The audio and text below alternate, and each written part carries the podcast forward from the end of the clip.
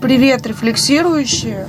Наконец-то дорвались до подкаста. Э, был небольшой перерыв. А, и у нас много чего произошло и много что стоит на повестке. Сегодня разберем а, одну из тем, которая еще пока актуальна. Ну, хотя она, может быть, и всегда будет актуальна, но сейчас кто знает, а вдруг примут указ президента, запретят и все, и не будет актуально. Не, если есть указ, это уже актуально. Я так понимаю, все, что э, связано Путин сказал или Кутин, Путин, Кутин, Путин, Если Кутин, то неизвестно. Подписал закон, то все это моментально становится инфоповодом. Ну ладно, что мы начали вообще не с того. Это экспозиция. экспозиция. Нет, мимо. Короче, а, я на днях, кто, может быть, следил за стольками или кто не следил и не знает, а, мне не дали как-то сдать экзамен, как это вообще? Тебе дали его сдать. А, ну, мне дали его сдать, но, в общем, результат этого экзамена был а, отрицательный. То есть мне не, не поставили оценку. А, и, соответственно, а, мне нужно будет в другое время сдавать этот же экзамен. И этот опыт, а, ну, соответственно, говорит о том, что а, хорошо бы проанализировать и рассмотреть его для того, чтобы подойти к другой теме, которая часто тоже всплывает и у меня в диалоге с читателями. Это а, тема провала, когда а, люди переживают за те ошибки, которые они совершают, за те неудачи, которые с ними происходят. И а, часто ну, я не знаю почему, но... Ну, точнее, я предполагаю почему, но мы вот сегодня попробуем раскрыть этот момент, э, который часто связан с тем, что э, провал воспринимается как катастрофа. Что, мол, ой, я не сдала экзамен, или я что-то там не поступила, или мне не дали эту работу, или я не что-то там не сделал. И все. Ну, такой некий фатализм. Хотя понятно, что потом, э, когда человек приходит э, в такое не в расстроенном состоянии, а в встроенном состоянии, э, то он уже может оценить масштаб проблемы и сказать, ну, наверное, не, не все так страшно, и можно скорректировать. Но тоже, кстати, не у всех это происходит. Потому что я заметила, что многие после первого провала, и в нашей среде тоже есть э, люди, у которых был, например, первый опыт достаточно травматичный, и дальше они уже не пошли. Там, в, не стали читать лекции, не стали ездить на конференции, не стали э, писать там, книги или еще что-то иметь какую-то публичную деятельность, потому что настолько а, первый опыт как-то расстроил, а, впечатлил и уже показало, что так теперь будет всегда, что теперь так и будет а, сплошные провалы, завалы, что люди, они вообще-то очень негативно настроены, они не хотят, чтобы ты шел дальше, они не помогают, и какие-то такие проекции уже включаются что ну, весь мир опасный а, или мир злой, а я туда ни шагу ногой. Это стихи. Да, что? Мир что? опасный, мир злой, я туда ни шагу ногой. Вау! На минималках. Поэзия пошла. Что ты думаешь, Юр, по этому поводу? Ну, давай такой образ рассмотрим. Предположим, ты идешь в темное время суток по улицам своего любимого города. Там люк открытый. Мы недавно с одним товарищем нашим возвращались. Кто-то упал в люк. Нет, ну мы просто идем ночью, прям очень поздно, где-то часа в два. Это вы с кем? С Амиром А, были... Ну, в общем, неважно, слушателям не важны эти детали, где мы были, у кого были и что делали. На писательской мастерской мы, короче, были. Ага. Где-то часа в два пошли пешком домой. И он вдруг видит, что на тротуаре ну, темно, так еле-еле свет откуда-то из окон, и он видит, что на, троту- на троту- на тротуаре люк открыт. И он начинает суетиться. Ну. А, думает там, как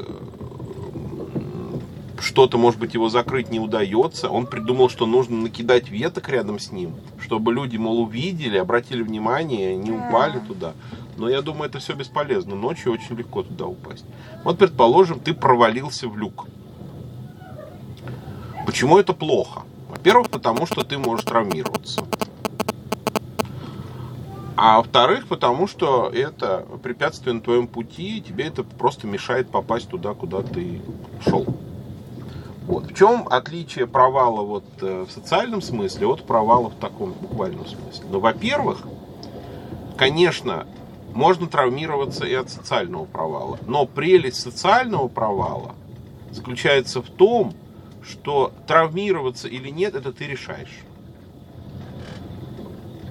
Травма от провала это всегда есть такое э, выражение в практике, когда человек, например, не хочет идти служить в армию, и он себе отрезал палец. Ой, мальчики, не надо так делать. Ну да, это вообще за это даже судят вообще. Это называется членовредительство, есть такая статья. А, Самотравма, условно, не знаю, как правильно Ну, назвать. Или ау- это аутотра- еще Да, ну вот это self-harm. По сути, вот все люди, которые страдают от провала, они занимаются именно self-harm. м, Потому что ровным счетом э, социальный провал никаких опасных последствий не несет. Объективно. Почему? Вот в этом принципиальное отличие того, что мы сейчас с тобой говорили за рамками подкаста, мира идей от мира вещей или идеального от материального. Потому что в идеальном мире травм нет. мгм.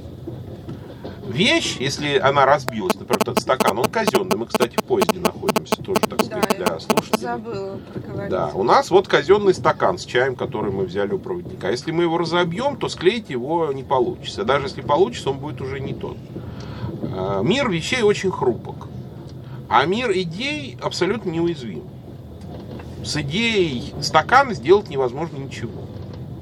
Рав- ровным счетом ничего невозможно сделать с идеей лекции, с идеей книги, с идеей спектакля. И поэтому идея не страдает никак. Страдает только вещь, по сути. Поэтому провал как таковой, провал какого-то проекта, какого-то начинания, например, экзамена, он совершенно не опасен, потому что существует бесконечное количество подходов. Это как игра. Поэтому в мир идей он похож на мир игры. Мир компьютерной игры, где если тебя убили, ты можешь тут же эту игру запустить заново и играть, пока не, не треснет твоя игралка. То, собственно, то же самое в социальных играх происходит. Но это только одна э, часть истины. Мы же истину всегда Ой, сообщаем, да? Вот. Первая часть истины такая, что провал совершенно безопасен. Мудрец на горе пришел. Да. Вторая часть истины заключается в том, что провал очень полезен. Вот возвращаемся к идее падения в люк. Если ты упал в люк, единственное, что ты узнал в результате этого падения, это что тут есть люк и какая у него глубина. Даже если ты ничего не поцарапал, не сломал, не дай бог, э, какую-либо часть тела, тебе этот опыт не нужен, он тебе ничего не дает. Или как мультики «Душа», помнишь, он же в люк как раз упал, и все. Ну вот там как раз, Отлетела вот душа. там как раз в мультике душа показано, что падение в люк-то может быть полезно, но в каком Ну плане да. оно может быть полезно? Понятно же, что это же метафора, да? вот про мультик душа, кстати. Мы э, забыли про него, ведь это очень хороший мультик. Что символизирует провал в люк в этом мультике? Он символизирует его провал человеческий и провал его начинаний. Но почему этот провал прекрасен? Потому что он дает Ну, самопознание. да. Во-первых, освобождение, но в большей степени э, лучшее понимание ситуации. Мгм. Так же, как Но когда... там была хорошая картинка, когда он искал свое тело, И помнишь, нашел в больнице, и вот эта дистанция как раз Ну, показывала. он же искал не только свое тело, он искал еще и свое дело. Ну и дело, да, это уже следующий этап, да.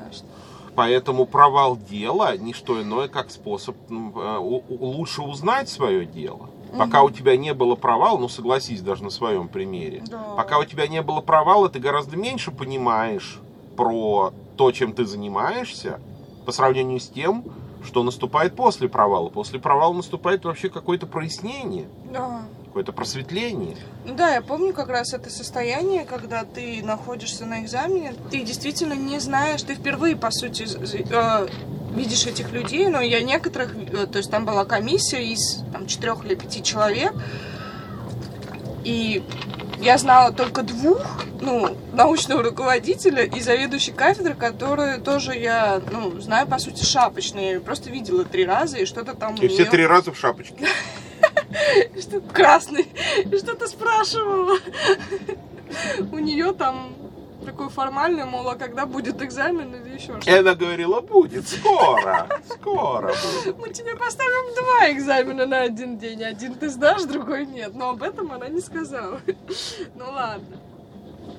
А, И ты Представляешь, она тебе говорит, скоро будет экзамен, мы поставим тебе два экзамена в один день. А, блин, вот что это значит. Вот он, этот сакральный смысл. Поставить два экзамена, это намек. Но я не понял, что конкретно ты имела в виду. Вот теперь ты Нет, я не понимаешь. понял. Ну, так вот. Я действительно не знала этих людей в деле, поскольку я не училась э, ни на бакалавриате, на философском именно факультете. То есть у меня первое образование филологическое. То есть я вообще, э, ну, пришла с другой кафедры. И я не знаю, как работают эти люди, как они себя ведут, э, как они общаются. Но на экзамене я увидела всю полноту картины, я поняла. Причем не только, знаете, как обычно, мы действительно шапочно узнаем людей. Ой, ну он такой хороший, он такой приветливый. Ну, в принципе, они все в коридоре или когда ты подходишь, они такие классные, улыбаются тебе. Но на экзамене ты видишь их э, и какой-то э, ну, не знаю, звериную часть, это, как говорят, темную сторону души, когда ты видишь, что происходит, э, ну, какой-то намеренный, намеренная акция, э, или там какое-то подавление даже, и ты с этим как-то должен считаться, ну, потому что тебе все равно нужно выйти дальше из кабинета более-менее еще живым человеком и продолжить дальше жить. Вот, и я помню, когда выходишь из кабинета, абсолютно подавленное ощущение. Ну, понятно, у меня был сложный день еще объективно, потому что два экзамена, и они распределены во времени, то есть я и физически устала. Но ты выходишь, и у тебя какой-то такой груз, ну, как будто ты реально вагоны разгружала, к слову. Но на след- вот через два дня, когда ты уже поспала, ты уже как-то адаптировалась, настолько какое-то освобождение, что думаешь, ну, в масштабе, например, 10 лет это событие вообще не будет иметь никакого значения. Вот, кстати, к вопросу о том, как, а, может быть, сразу спра- справляться, да, с такими провалами или с э, вот этими неудачами. Ну, сменить масштаб, мой моя любимая тема. То есть посмотреть на эту проблему в другом масштабе. Не в масштабе я сегодня, а может быть там, ну, в масштабе человечества, как обычно, или в масштабе хронологическом. То есть через пять лет это будет иметь такое же значение, какое я придаю этому сейчас, или это не будет иметь значения. А, тут к нам стучится проводник. Знаете, что подъезжает? Нам, нам что-то сообщили, мы не слышали, что, ну или я не слышала, что нам сообщили. Что мы подъезжаем? А, ну хорошо. У нас есть немножко времени, мы как раз запишем подкаст. И а, вот этот момент, а, когда ты лучше узнаешь ситуацию, он помогает тебе сориентироваться. Он, помогает, он дает тебе новые данные, которые ты дальше можешь использовать э, для смены стратегии, ну что, собственно, и произошло. То есть мы там с Юрой проанализировали вдоль и поперек эту ситуацию. а, проанализировали, почему так могло произойти. Что конкретно я сделала не так, но не с целью, чтобы, знаете, как часто люди впадают в какое-то самобичевание.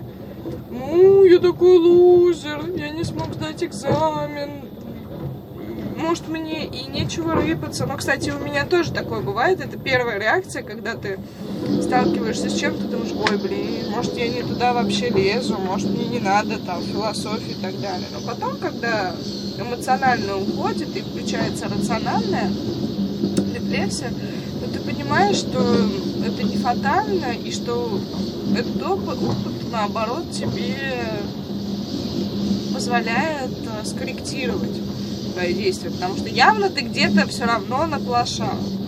Явно не только они такие мерзавцы, не только они там э, не понимают моей гениальности, не понимают, какой кадр они вообще теряют или там приобретают и так далее.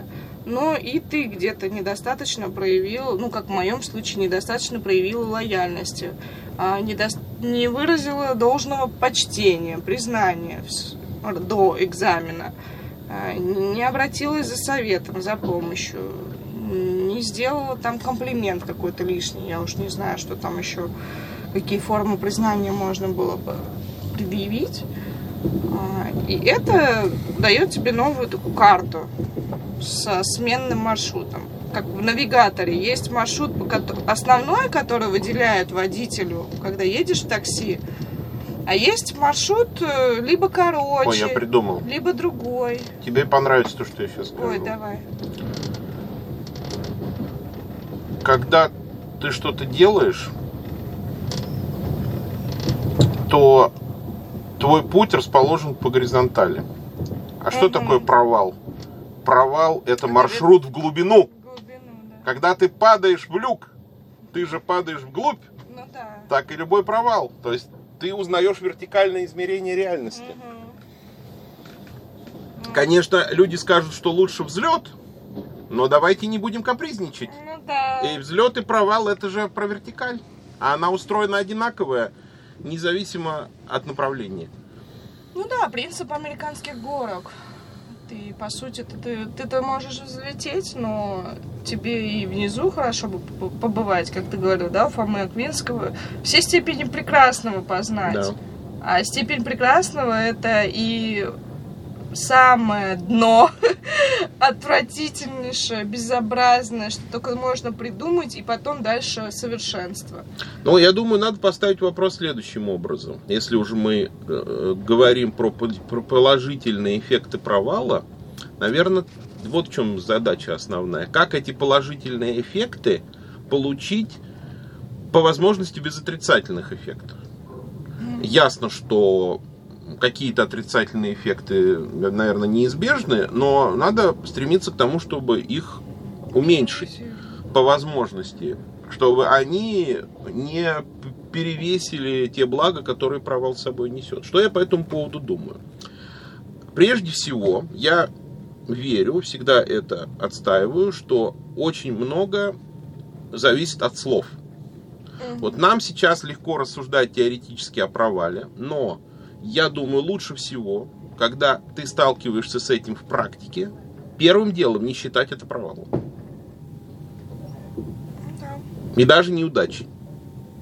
Потому что в слове провал э, есть негативная оценка, в слове неудачи есть отрицание. Поэтому я думаю, очень важно подобрать правильное описание для любой такой ситуации, которую мы обобщенно называем провалом. Например, в твоем случае, как бы я предложил это называть? Я бы назвал это проба. Ну да, похоже. Это проба. Почему это не является провалом? Ну, например, э, потому что это не было и каким-то завершенным действием. Это Ну было... да, процесс еще идет. Да. Э, Ну, если, например, э, мы представим, что у тебя был замысел поразить всех глубиной своих познаний, Нет, такого замысла у меня не было. то тогда это Точно. другая ситуация. Но так как замысел у тебя защитить диссертацию, то в принципе ничего не произошло. Никакой помехи не возникло. В этом смысле даже провала как такового нет, даже неоткуда выкарабкиваться. Ну По да, сути, что- ты не провалилась, ты проскочила просто свою цель. Теперь тебе нужно чуть-чуть сменить траекторию и прицеливаться еще раз. Даже слово промах лучше, чем слово провал. Мгм. Потому что если я промазал в цель, то я могу стрелять еще и еще. Проваливаться бесконечно я, наверное, не могу. Ой, расскажи этот анекдот про насрединый лук. Или ты А, его не помнишь? сейчас я вспомню. Да, значит, э, Насредин, Хаджа Насредин, любимый персонаж турецких притч, приходит на соревнования по стрельбе. А, Он берет лук, подходит к мишени, его окружают восторженные ученики. Он берет лук, целится, и стрела летит гораздо выше мишени э, и м, куда-то улетает далеко. И все так недоуменно смотрят на него. И Хаджа говорит, вот вы сейчас думаете, это я стрелял? Нет, это не я стрелял. Это я вам показывал, как стреляет новичок, который еще не обладает нужным глазомером. Берет, говорит, а теперь смотри. Прицеливается, и стрела летит куда-то в сторону от мишени. И Хаджа говорит, вот смотрите, вот вы думаете, это сейчас я стрелял? Нет, это не я стрелял, это близорукий человек стрелял, который плохо видит мишень. А вот сейчас смотрите. Он прицеливается, стреляет, и стрела падает э, где-то на полпути к мишени. Даже не долетает до нее. Он говорит, вот вы сейчас думаете, это я стрелял? Нет, это не я стрелял. Это стрелял слабосильный старик, у которого уже нет селенок даже толком тетиву натянуть. Ну, прицеливается еще раз, стреляет, и стрела попадает прямо в яблочко. И на середин говорит, вот, вот вы сейчас думаете, что это я стрелял? Да, сейчас это я стрелял. Обожаю эту историю. Ну вот, да, действительно, она очень показательна в этом смысле, что попыток может быть миллион, и когда ты читаешь истории, эм, ну, что у нас э, принято там выдающийся человек там в кино, там какой-нибудь Ди Каприо, который там 150 этих кастингов приходил, его не брали на роль. Агата Кристи опубликовала свой первый роман, если я не путаюсь, с 19 попытки. 18 издательств отклонили, только 19 взяло. Ну и Э, С Роулинг была тоже. аналогичная история, Там только 10, чуть поменьше, да, по-моему, что-то 9 10, или 10 да. издательств отклонили первый том Гарри Поттера. В принципе, если бы я бы прочитал, я бы тоже отклонил, потому что я считаю первый том Гарри Поттера самый плохой вообще во всей серии. Ну, она только начинала тогда. Вот, потом же Но ты же тоже, ты же только начинаешь сдавать э, экзамены по специальности. Может быть, тебя ждет всю жизнь блестящая славная карьера. Э, Лера через 50 лет сдаст экзамен по социальной философии. И скажешь, вот теперь я сдавал. Ну вот, это первая идея, что провал это не провал на самом деле. А, нужно какое-то иное значение видеть. Попытка, проба, что это может быть, задержка, в твоем случае, заминка. Задержка развития. Ну, кстати, в задержке развития даже ничего плохого нету. Как говорит наш э, любимый философ Пятигорский, знаете, как приятно находиться Да, в в тупике. тупике. Можешь остановиться, подумать, не рвешься вперед, как сумасшедший. Это первая идея. Вторая идея, мне кажется, очень важно не связывать этот провал вообще с собой. Не говорить, это мой провал. Произошла некая ситуация с вами, да. Но она произошла с вами, это не значит, что она произошла у вас. Но, кстати, я здесь тоже э, встряну, и вот с экзаменом это было действительно очень показательно. А, я думаю, в подкасте это можно рассказать. Вряд Ну давай эфемизмы. Я не знаю, о чем ты хочешь сказать, но лучше Ну, описательно, да, не да. называя вещи своими Ну, именами. в общем. Короче, некие, некто, кое-что, кого-то, Да когда-то. ладно. Э, Там ничего такого страшного. Надеюсь. Ну, скоро А. узнаем. Вот по, э, экзамен был в этом смысле нагляден. Это точно еще не Саратов? Ну, в смысле... Это уже пригороды, да. А, все, хорошо. Минут 10 у нас есть. А, И э, когда ты сдаешь экзамен, то ты думаешь, ну, как я думала наивно, что оценивают действительно знания. Но нет, ребята, то есть э, вы можете даже знать, ну, как это показала, например, вторая часть экзамена, которая была связана с тем, что я сама придумала, ну, Юра, конечно, Юра скорее, да, придумал вопросы. Так, не надо. Этот провал не мой точно. Не, ну я к тому, что я- э, мы сами придумали вопросы, сформулировали их. Я сама... Дайте, пожалуйста, мне постельку. Сейчас, секунду. Не-не-не, говори, говори. Э, Я сама э, сформулировала ответы на эти вопросы, все объяснила и рассказала, расписала. И дум, как я думаю, сейчас дойдет э, часть э, экзамена до этих вопросов, и все. Не-не-не, я не смогу встать. Давай попозже, сейчас запишем, и мы принесем. Не отвлекайся. Су- суета. А, я думала, что а, вот по своему диссеру я отвечу. Ну, я же все знаю, я же все читала, ну, сама писала. Что там 50 страниц уже было на тот момент написано. Ну, ну, ну что, не смогу, что ли, ответить? Ладно, там. Ну вот, давай возьмем вот этот Поэт. пример. Но Не, не будем здесь- его сильно развивать Не, сейчас. но вот именно здесь я поняла, что действительно не из-за знания, а еще включаются какие-то Ну элементы. даже, но смотри, даже если из-за знаний. Ну, Ну как да, тебе да. идея, что твои знания это одно, а ты это другое? Ну да, да, да. Или твоя диссертация, даже если с ней что-то не так. Это всего лишь диссертация. Мгм. Сегодня она одна, завтра она одна Ну, другая. да. Завтра ты как старуха Шипокляк везде дописала «не», и все стало правильно. Да, да. Но проблема начинается тогда, когда я себя не отделяю от чего-то. Ну да, я отождествляю. Ну вот как ты вначале... Обидели мой текст, А. обидели меня. В начале подкаста ты говорила про то, что когда человек сталкивается с неудачей, у него возникает представление, что что-то не так с ним. Да, да. Но логически рассуждая, если я э, на- нарисовал плохую картину.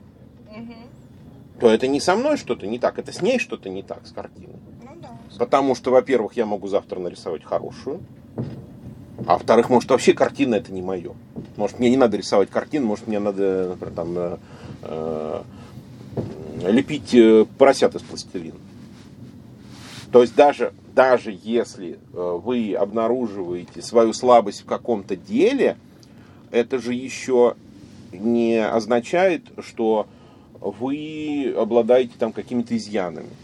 Слабость в деле не есть слабость вообще. Но часто, да, вот эта иллюзия происходит, что действительно а, слияние с продуктом деятельности и как будто бы обижают лично тебя, а не, там, не критикуют э, твою продукцию. Ну, кстати, это интересно, потому что, я так понимаю, это тоже, ну, результат фаталистической картины мира или, или чего-то еще? Ну, в том числе. В том числе. Но фатализм здесь добавляется, когда а, говорят, у меня не получилось, да у меня и не могло получиться, и никогда ничего не получится. Вот это уже фатализм. Не, не, не нужный фатализм. Ну, нужного фатализма, наверное, не бывает, хотя я не знаю, может, в религиозном смысле есть в фатализме там какая-то функциональность. А, а так вообще, если говорить о деле каком-то, которое вас интересует, одно из двух. Вас интересует дело, делайте его. Делайте, предположим, мой любимый пример с чаепитием. Предположим, вы хотите попить чаю. И предположим, вы налили э, чай в стакан, смахнули этот стакан, разбили его к чертям. Ну, вам надо прибраться, как в любом провале, нужно сначала ликвидировать его последствия. Но если вы смели все осколки, э, убрали, там вытерли этот чай, разлитый на полу. От- э, э, я задаю вопрос открытый слушателям и тебе. А вы будете вторую чашку наливать или нет? Конечно. Если вы хотите чаю, реально, то вы нальете вторую чашку. возьмете другой стаканчик, другую посуду. А если вы не хотите чай, тогда в чем проблема? Ну не пейте его. Ну зачем драматизировать? Зачем говорить, нет, я никогда в жизни больше не выпью ни чашки чаю после этого случая с разбитой чашкой? Почему, когда люди пьют чай, у них обычно здравый смысл работает, но когда люди начинают заниматься какими-то более-менее по их мнению, серьезными делами. Они, да, они скажут, не, ну это, не, ну, ну это чай, это вот, это просто, а это, это же сакрально, ну, то есть они какой-то сакральный смысл наделяют, что, мол, чаепитие и сдача экзамена существенно Давайте рассуждать, хорошо, отличается. давайте рассуждать по-другому. Я тогда захожу с другого конца. Значит, чай это не важно, а экзамен это важно. да? Ну, да. Но раз это экзамен это важно, значит это хорошо.